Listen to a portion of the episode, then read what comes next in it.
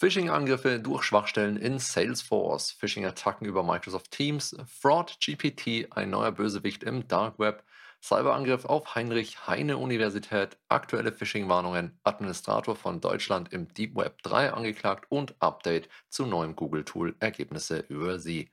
Mein Name ist Frederik Mohr und das sind die Hacker News der Woche.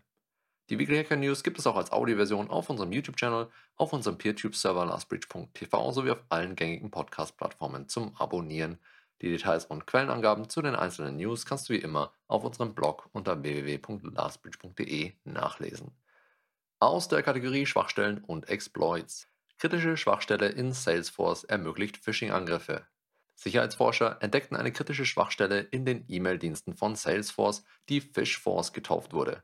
Diese Lücke ermöglicht es Angreifern, gezielte Phishing-Kampagnen unter der Salesforce-Domäne und Infrastruktur zu erstellen.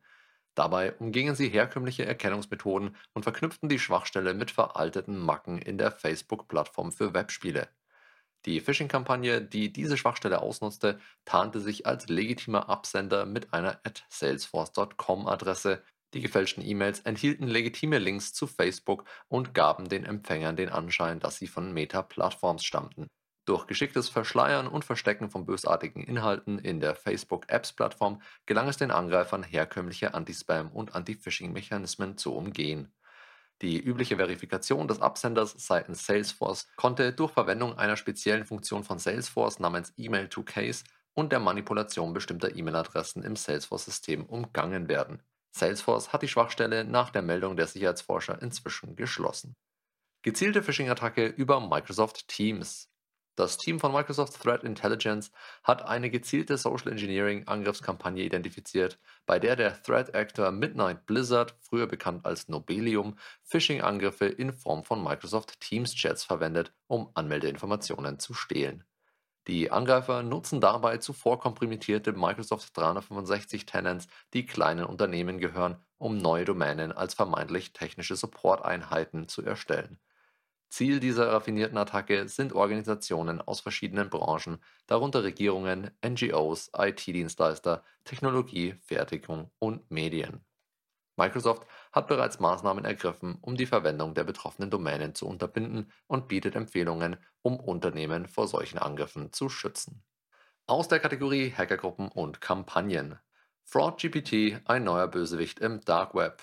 Seit dem 22. Juli 2023 treibt eine bedrohliche KI namens FraudGPT ihr Unwesen in den Telegram-Channels des Dark Webs. Diese KI wurde entwickelt, um bösartige Spearphishing-E-Mails, Cracking-Tools und Betrug zu vereinfachen. Das Tool wird auf verschiedenen Dark Web-Marktplätzen mit Preisen wie zum Beispiel 200 Dollar pro Monat oder 1700 Dollar pro Jahr angeboten. FraudGPT bietet eine Vielzahl von gefährlichen Funktionen, darunter das Schreiben von bösartigem Code, die Erstellung von unerkennbarer Malware, das Erstellen von täuschend echten Phishing-Seiten und Hacking-Tools. Die KI kann Gruppen, Websites und Märkte aufspüren, betrügerische Seiten und Briefe verfassen, Datenleaks und Schwachstellen aufdecken und sogar das Programmieren und Hacking lernen. Mit über 3000 Verkäufen und Bewertungen ist die Gefahr, die von diesem Werkzeug ausgeht, unübersehbar. Bei all den Vorteilen, welche uns die Entwicklung im Bereich künstlicher Intelligenz in letzter Zeit aufgezeigt hat, war es nur eine Frage der Zeit, bis diese auch als Dienste für bösartige Zwecke angeboten werden. Und FraudGPT ist dabei ganz sicher nicht der letzte Kandidat. Cyberangriff auf Heinrich-Heine-Universität Düsseldorf. An der Heinrich-Heine-Universität in Düsseldorf wurde ein ernstzunehmender Cyberangriff festgestellt. Ein einzelnes IT-Arbeitsplatzsystem wurde von Angreifern mit Schadsoftware kompromittiert wodurch sie Zugriff auf E-Mails aus bestimmten Postfächern erlangten. Die betroffenen E-Mail-Adressen umfassten auch Aliasse mit der Endung uni-düsseldorf.de.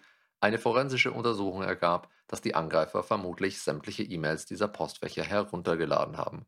Seit Ende Juni 2023 wurden die gestohlenen Daten für Phishing-Angriffe auf Kontakte innerhalb und außerhalb der Universität verwendet. Die Sicherheitslücke wurde bereits geschlossen, dennoch ziehen die bereits entwendeten Daten Risiken nach sich. Betroffene können sich an den Informationssicherheitsbeauftragten der Universität wenden. Weitere Informationen zur Identität der Angreifer liegen bisher nicht vor. Verbraucherschutzzentrale warnt vor Phishing. Wie bei jeder Ausgabe unserer Weekly Hacker News möchten wir auch heute wieder über die neuesten Phishing-E-Mails informieren, vor denen die Verbraucherschutzzentrale warnt. In den letzten Tagen wurden Kunden verschiedener Banken mit Phishing-Angriffen konfrontiert. Bei der Comdirect Bank täuschen Angreifer vor, eine EU-Zahlungsrichtlinie erfordere Datenbestätigung, während PayPal-Nutzer gefälschte Zahlungsbestätigungen erhielten. Kunden der Deutschen Kreditbank wurden zur Verifizierung ihrer Handynummern aufgefordert und Postbankkunden erhielten E-Mails, die eine Sicherheitssperrung vorgaben. Die Originale der Phishing-Warnungen kannst du wie immer auf unserem Blog unter www.lastbreach.de nachlesen. Dort findest du auch den Link zum Phishing-Radar der Verbraucherschutzzentrale. Aus der Kategorie Wirtschaft, Politik und Kultur. Anklage gegen mutmaßlichen Administrator von Deutschland im Deep Web 3 erhoben. Ein 23-jähriger Mann aus Niederbayern wurde wegen Betreibens krimineller Handelsplattformen von der Zentralstelle Cybercrime Bayern angeklagt. Dem Mann, der unter dem Pseudonym Sudo agierte, wird vorgeworfen, als Administrator das Darknet Forum Deutschland im Deep Web 3 betrieben zu haben.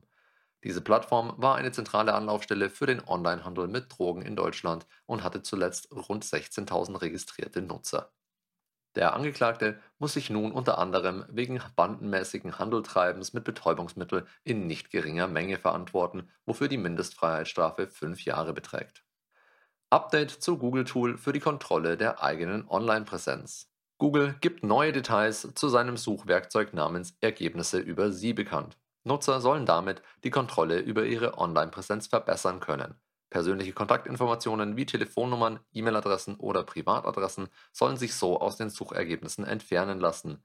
Obwohl die Informationen nicht vollständig aus dem Web entfernt werden, möchte Google dabei helfen, in der Suche besser zu schützen. Zusätzlich wird es ab 2024 möglich sein, Benachrichtigungen über neue Ergebnisse mit den Kontaktinformationen zu erhalten, um deren schnelle Entfernung zu beantragen. Die Funktion wird in der Google App verfügbar sein und ermöglicht Nutzern mit wenigen Klicks die Entfernung ihrer Kontodaten zu beantragen und den Status der Anträge zu überwachen.